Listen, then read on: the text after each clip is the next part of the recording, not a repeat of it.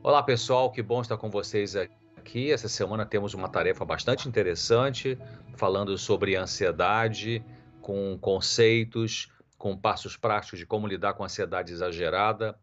Hoje eu quero trazer para vocês uh, algumas informações sobre o que é ansiedade normal e ansiedade anormal ou exagerada. Qual a diferença entre uma e outra? As pessoas geralmente perguntam isso, mas até que ponto a ansiedade é normal ou não é normal? Quando é que ela passa a ser anormal?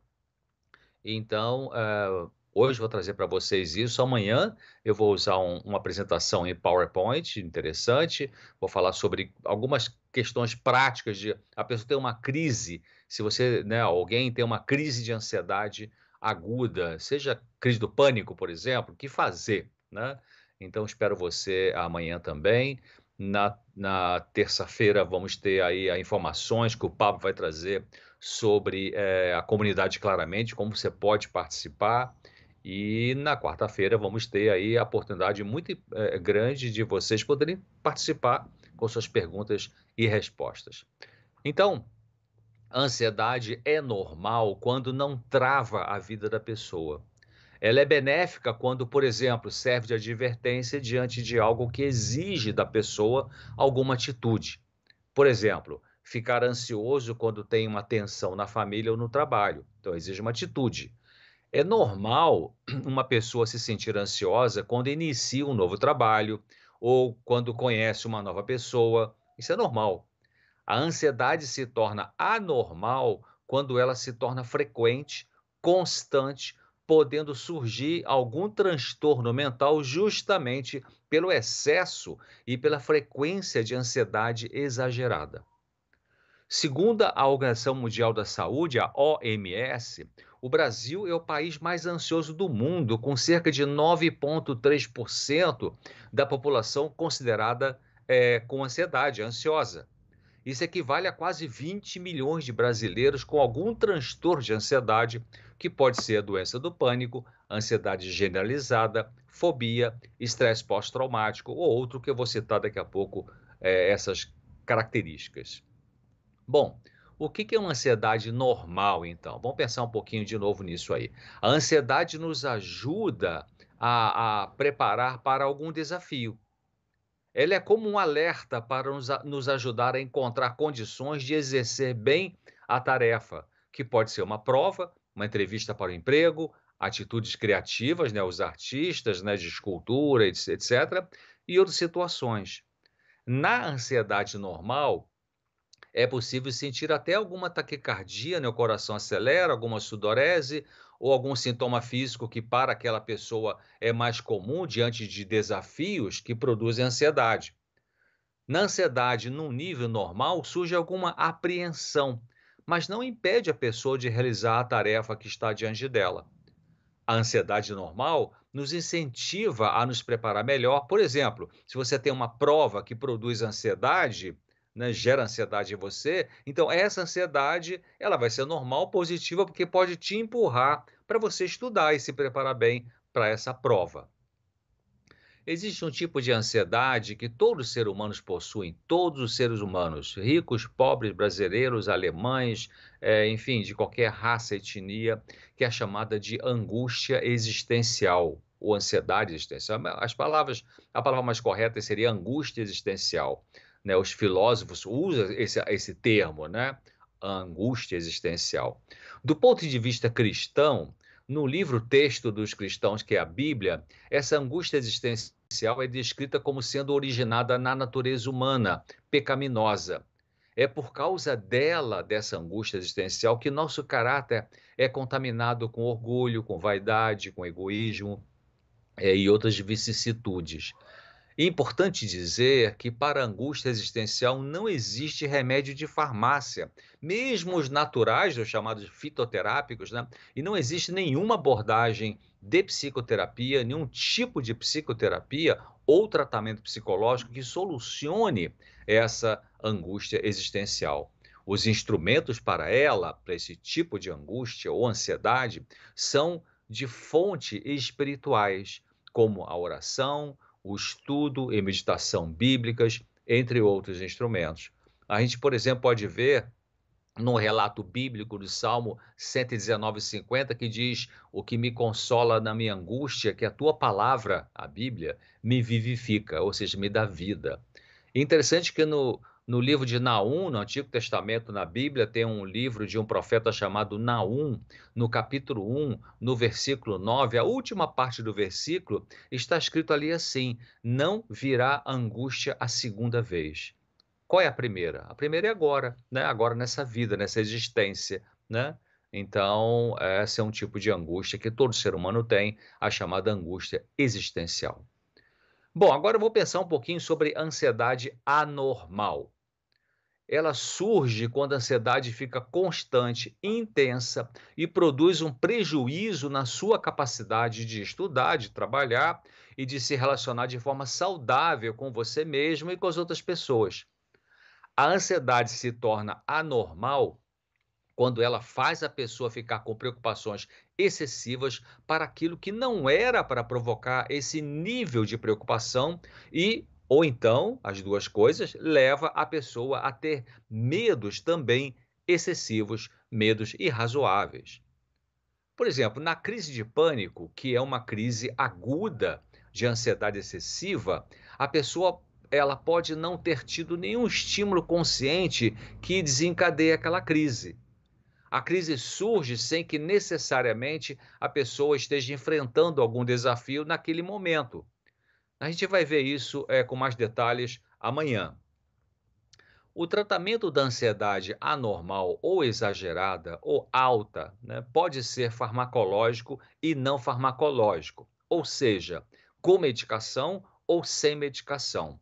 Isso vai depender, se vai usar remédio ou não, vai depender do perfil da personalidade do indivíduo, se é uma pessoa, por exemplo, dependente ou se é independente, se é uma pessoa proativa ou se é passiva, se ela tem bons recursos internos né, para lidar com questões emocionais, ou seja, ela consegue lidar com, com crises emocionais ou com tensões emocionais na, na família, no trabalho, na, na, sua comunidade religiosa, enfim, e ela consegue administrar isso, né? ou se tem pessoas que não têm esses recursos, né? qualquer situação de crise, de tensão, já perde o controle emocional. Então depende de quem é essa pessoa, qual é a estrutura dela, né? Para a gente poder pensar se, quando ela tiver uma ansiedade mais alta, se vai precisar de remédio ou se não vai precisar de remédio. O mais importante para tratar a ansiedade excessiva é a chamada psicoeducação, coisa que eu vou comentar nas próximas palestras. Mas, em resumo, Psicoeducação tem que ver com a pessoa receber informações do profissional que a atende, né, é, de algum seminário sobre o assunto, como este agora aqui, de alguma leitura específica do que a pessoa sofre e praticar passo a passo o que ela está aprendendo nessas fontes de ajuda, né? Que eu disse, o psicólogo, o psiquiatra, o médico geral, né? um, um, um conselheiro, é, um, uma, um seminário, um livro, então ela vai aprendendo e vai praticando. Isso se chama psicoeducação, ou seja, você é educado, aprende a lidar com questões psíquicas, com questões da sua mente, né, com seus pensamentos e seus sentimentos. Se a pessoa fica esperando melhorar a sua ansiedade excessiva somente na ação de algum medicamento, ela provavelmente vai ficar dependente desse medicamento e poderá não obter a cura que pode vir quando ela aprender a entender o que, que produziu aquele quadro, aquela, aquela característica, aquele conjunto de sintomas ansiosos, né? Ou quando ela sabe o que pode fazer no seu modo de pensar para prevenir a ansiedade excessiva e também quando ela é ensinada a lidar com sentimento desagradável. Então, esse aprendizado, é, que é, é a parte mais importante do tratamento dos transtornos de ansiedade, tudo isso é chamado de psicoeducação. Então, o número um para você lidar com a sua ansiedade excessiva, eu creio que, é, do ponto de vista espiritual, é você ter a relação com Deus para conseguir forças em Deus. O número dois é o aprendizado que você pode ter com um atendimento profissional, com psicoterapia, né? E número três, para algumas pessoas, pode ser realmente é, a medicação temporária. Muitas pessoas que têm ansiedade excessiva, exagerada, podem procurar especialistas médicos sem ser o psiquiatra, porque a ansiedade exagerada nessas pessoas, em algumas pessoas, pode causar, por exemplo, taquicardia, né? aceleração do coração, dor no peito. Então elas procuram um cardiologista. Ou pode, em algumas pessoas, a ansiedade excessiva pode causar náusea, ou uma sensação de bolo na garganta, tem alguns pacientes que falam, ah, tem um negócio aqui que sobe e desce, sobe e desce, né? Então, essas pessoas têm a tendência de procurar um gastroenterologista. Ou então, se a pessoa está com dificuldade de respirar, né? Tem uma, uma respiração meio ofegante, então vou procurar um pneumologista, quando muitas vezes esses sintomas que eu falei podem sim ser ligados primariamente a uma ansiedade exagerada que se manifesta, então, nessas pessoas de maneira mais física do que emocional mesmo. Então, na psicoeducação, a pessoa com ansiedade excessiva aprende que, por exemplo, seu sintoma físico, psicossomático, surge diante de situações de estresse emocional ou em função de pensamentos negativos, trágicos, catastróficos. Perceber isso é, é, quando é que surge essa ansiedade, o que, que você pensou, o que, que aconteceu, é importante porque a pessoa passa a saber que sempre que ela pensa em determinada coisa, a ansiedade aumenta. Ou quando ela tem que se defrontar com algum desafio, o seu corpo manifesta algum sintoma. Mas ela vai aprendendo que aquela ansiedade seja manifestada por uma fobia, que é um medo exagerado, vou falar disso mais depois né? ou seja por uma crise de pânico. A ansiedade estoura numa crise de pânico. Então é importante pensar que essa ansiedade não vai matar a pessoa, não vai ficar muito tempo perturbando necessariamente, não vai tirar a pessoa da realidade, porque a ansiedade excessiva ela passa. Esse aprendizado e observação de si mesmo é o melhor remédio. É importante pensar que o que você está sentindo e que é bom, é agradável, passa, é verdade. Mas o que você está sentindo de ruim, de desagradável, também passa. Com este aprendizado que eu estou chamando de psicoeducação, a pessoa muito ansiosa pode ir se apavorando menos e a ansiedade ficar mais sob controle por causa do aprendizado, por causa da psicoeducação.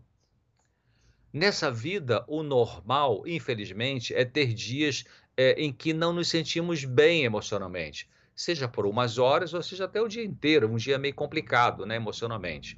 Mas no outro período de dia, você estava mal de manhã, de repente à tarde você está melhor. Ou então você passou o dia inteiro não muito bem, no dia seguinte você pode estar melhor. Ou seja, o mal-estar emocional pode passar. Por isso é importante a pessoa pensar que ela precisa ter alguma paciência com ela mesma, com a sua mente, né? que nem sempre consegue estar bem o tempo todo. A gente vive num mundo cheio de, de fantasias, de propagandas que são é, quer enfiar pela goela dentro, que se você comprar isso, você vai ser feliz. Se você tiver aquela viagem, você vai ter só paz interior. Isso não é verdade, né? Uh, não tem nada nesse mundo que vai fazer com que a sua vida é, não tem nada material nesse mundo que vai fazer com material, até relacionamento com as pessoas, né, romances, etc., sexo e tal, que vai fazer você ter zero ansiedade o tempo todo. Isso é impossível. A propaganda quer dizer que é possível, mas é impossível na realidade. Então, outro conceito de ansiedade está ligado ao que chamamos de ansiedade traço e também ansiedade estado. Quando uma pessoa tem ansiedade estado, isso significa que ela tem uma ansiedade aumentada em função de algum evento, que pode ser uma prova na faculdade, pode ser um teste para o emprego né, numa nova empresa, pode ser a prova prática para você tirar a carteira de motorista, entre outros eventos. Então, a ansiedade estado ela é temporária ela volta ao nível normal depois que o evento que provocou essa ansiedade, que aumentou essa ansiedade, depois que esse evento passa ou termina, né? Então, por exemplo, você pode ter estado com muita ansiedade na hora da prova de trânsito ali, né? Uh, tendo suor excessivo, alguma taquicardia, o coração acelera, né? Mas depois da prova, isso passou, pronto. É, isso é ansiedade estado. Agora, o outro tipo de ansiedade é ansiedade traço. O nome já diz, né? Traço. Isso significa que uma pessoa com ansiedade de traço, ela já tem ansiedade excessiva talvez a vida toda. Ela deve ser uma pessoa ansiosa talvez desde bebê. E isso tem uma causa genética, né? Ou seja, não é que a genética determina isso, mas a genética facilita isso, né? A genética, por isso, genética não é uma condenação, genética é uma propensão, né? Então você teve um pai, uma mãe, um avô, uma avó dos dois lados muito ansioso, muito ansiosa, você tem uma possibilidade de nascer com essa ansiedade traço, né? E tem a ver também com a epigenética, que é uma ciência que estuda os fatores ambientais e que influenciam a maneira dos genes é, funcionar. Então, a mãe que vive no ambiente, a mãe está grávida, vive num ambiente traumático, né, abusivo, estressor, então isso afeta a, a, o comportamento do bebê, a, a parte física do bebê. Né? Então, a ansiedade traço, ela tem, ela tem algumas causas de influência genética, de influência epigenética, e também em função de situações traumáticas no ambiente familiar, é, é, que ocorreu especialmente ao longo da infância. E muito importante entender é, que pessoas têm ansiedade de traço por causa de uma sensibilidade dela, né? Então, você vê famílias que têm dois ou mais filhos, é, mesmo pai, mesma mãe, mesmo ambiente, mesma escola, mesma comida. Então, uma criança, diante de um evento estressor, por exemplo, os pais se separam. Então, tem uma criança que vai ter um sofrimento diferente da outra. Um vai ter mais resistência para lidar com a dor emocional, outra vai sucumbir mais diante dessa dor. Por quê? Porque ela é mais sensível, né? Então, vale lembrar que eu estou falando que essas crianças, é, a gente tem que pensar nisso, as crianças são sensíveis de maneira diferente, né? Ah, elas reagem de forma diferente aos mesmos eventos traumáticos ou estressores. Então, essas crianças mais sensíveis, elas podem desenvolver mais ansiedade do que as pessoas menos sensíveis. É importante entender que tem pessoas que sofrem de algum transtorno de ansiedade junto com outra comorbidade. Comorbidade é uma palavra médica que significa ter uma doença junto com outra. Por exemplo, muitas pessoas com transtorno de ansiedade também apresentam ao mesmo tempo sintomas depressivos. Outras podem ter abuso de substâncias, como o alcoolismo ou consumo de drogas ilícitas, junto da ansiedade excessiva. Nesses casos, é preciso ver qual é a doença primária e procurar tratamento para ela e também para as outras doenças que estejam associadas a essa que é a primária principal.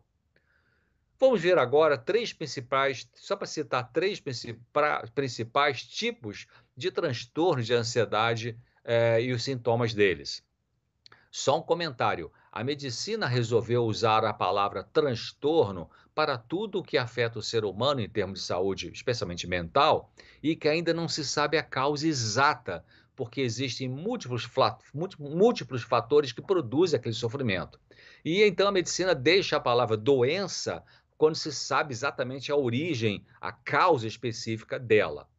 Bom, então, vamos pensar, é, um tipo de, de transtorno ligado a uma ansiedade excessiva é a chamada ansiedade generalizada. O que, que, é isso? É um medo incontrolável sobre questões do mundo, uma incapacidade de relaxar, um medo constante de familiares sofrerem algo, uma inquietação, às vezes tem náusea, palpitação, diarreia, irritação, ou seja, ansiedade generalizada é um transtorno que algumas pessoas têm, que estão ansiosas o tempo todo, mesmo quando chega Natal, aniversário, enfim, mas estão ansiosa, muito preocupada, aí vai acontecer com meu filho, aí com minha filha, não sei o quê, o tempo todo com aquela preocupação que não consegue relaxar.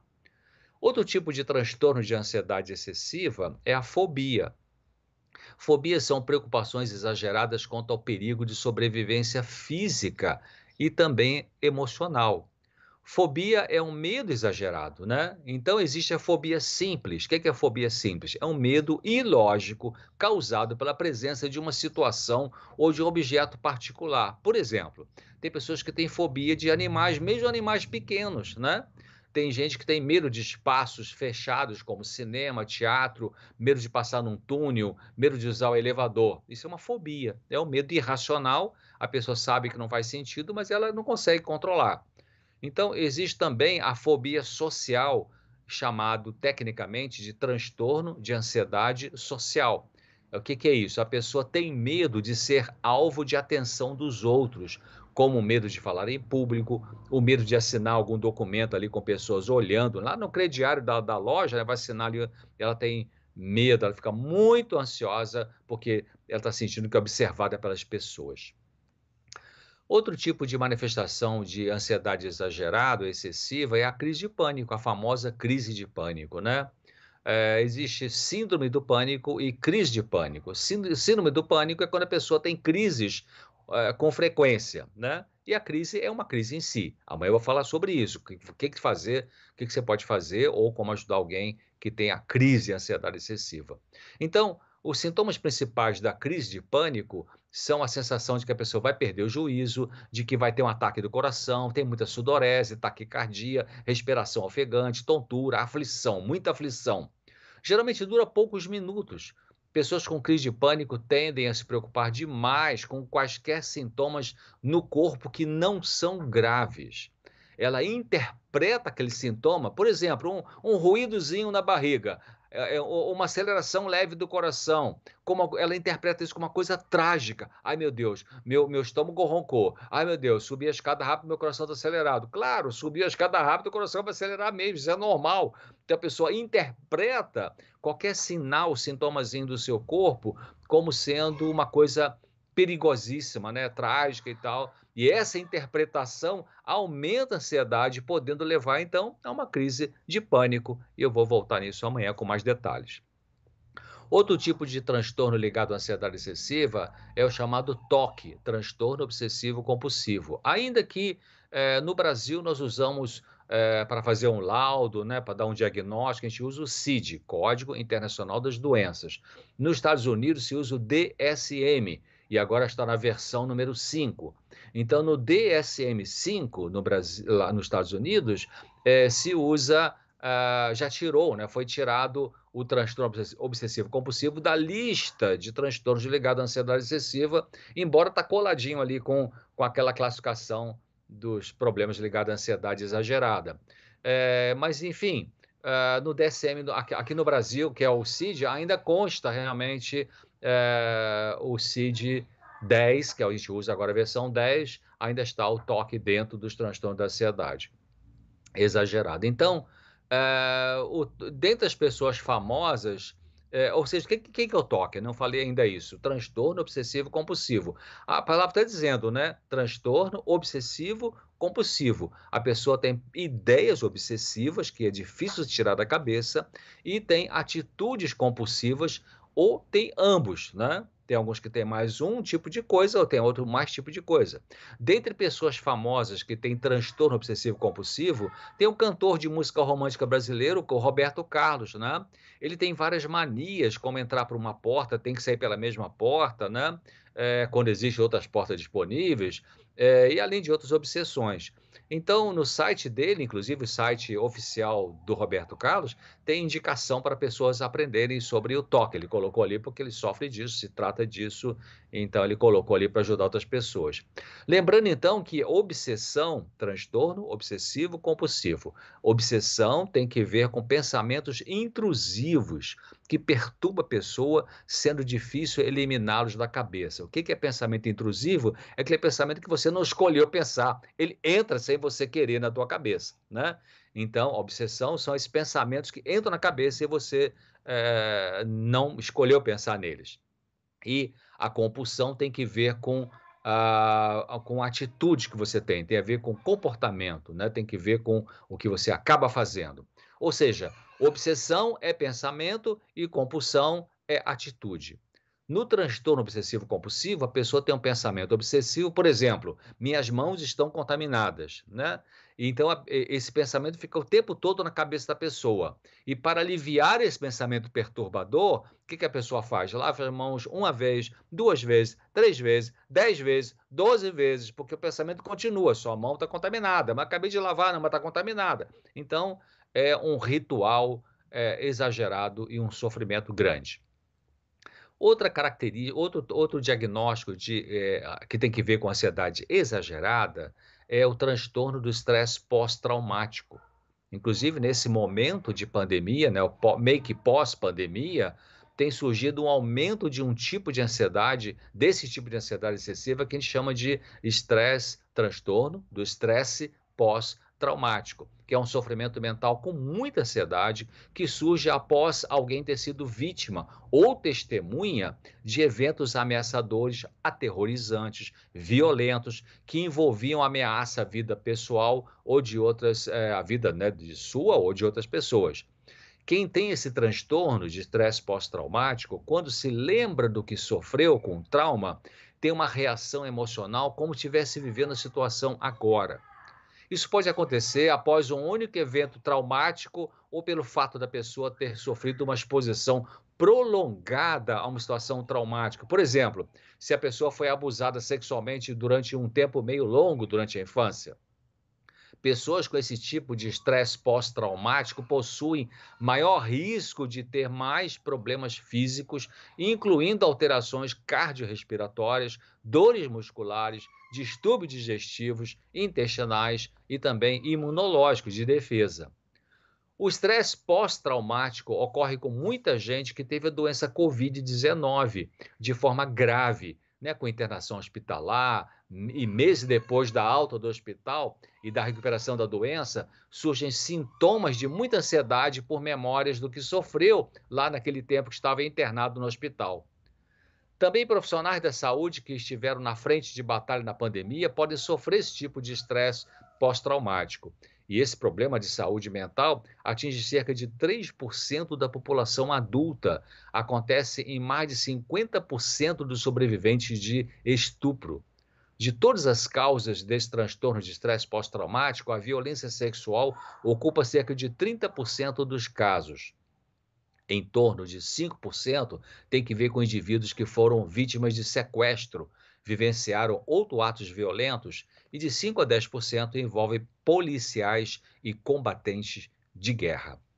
Bom, ainda um pouquinho mais sobre transtornos de estresse pós-traumático, já encerrando a apresentação de hoje, é, ele se manifesta através de recordações intrusivas persistentes, né? Vem na mente algumas lembranças, a gente chama de flashback, né? A pessoa não quer pensar naquilo que ela sofreu, que ela viu, que ela testemunhou, que foi traumático, mas as lembranças ruins vêm à mente ela pode ter também o que a gente chama de hipervigilância, que é um estado de atenção, de sensibilidade, de alerta, que faz a pessoa sentir uma forte ansiedade, sendo que ela faz uma varredura no ambiente ali para ver se encontra alguma imagem, algum cheiro, algum som, pessoas, comportamentos ou outra coisa que faça lembrar do trauma vivido. É um tipo de vigiar com muita ansiedade para ver se o perigo está ali perto de novo, né? Bom, então é isso. Então, hoje eu mostrei para vocês a diferença entre ansiedade normal e ansiedade anormal ou exagerada. Falei para vocês sobre angústia existencial, que é uma coisa que todo mundo tem. Nem todo mundo tem uma ansiedade exagerada que produz um transtorno mental, pânico, fobia, eh, toque, etc. Mas todos temos ansiedade, uma angústia existencial, que eu falei que os recursos para lidar com isso são de origem espiritual, né? A palavra de Deus, a oração, a meditação, tal.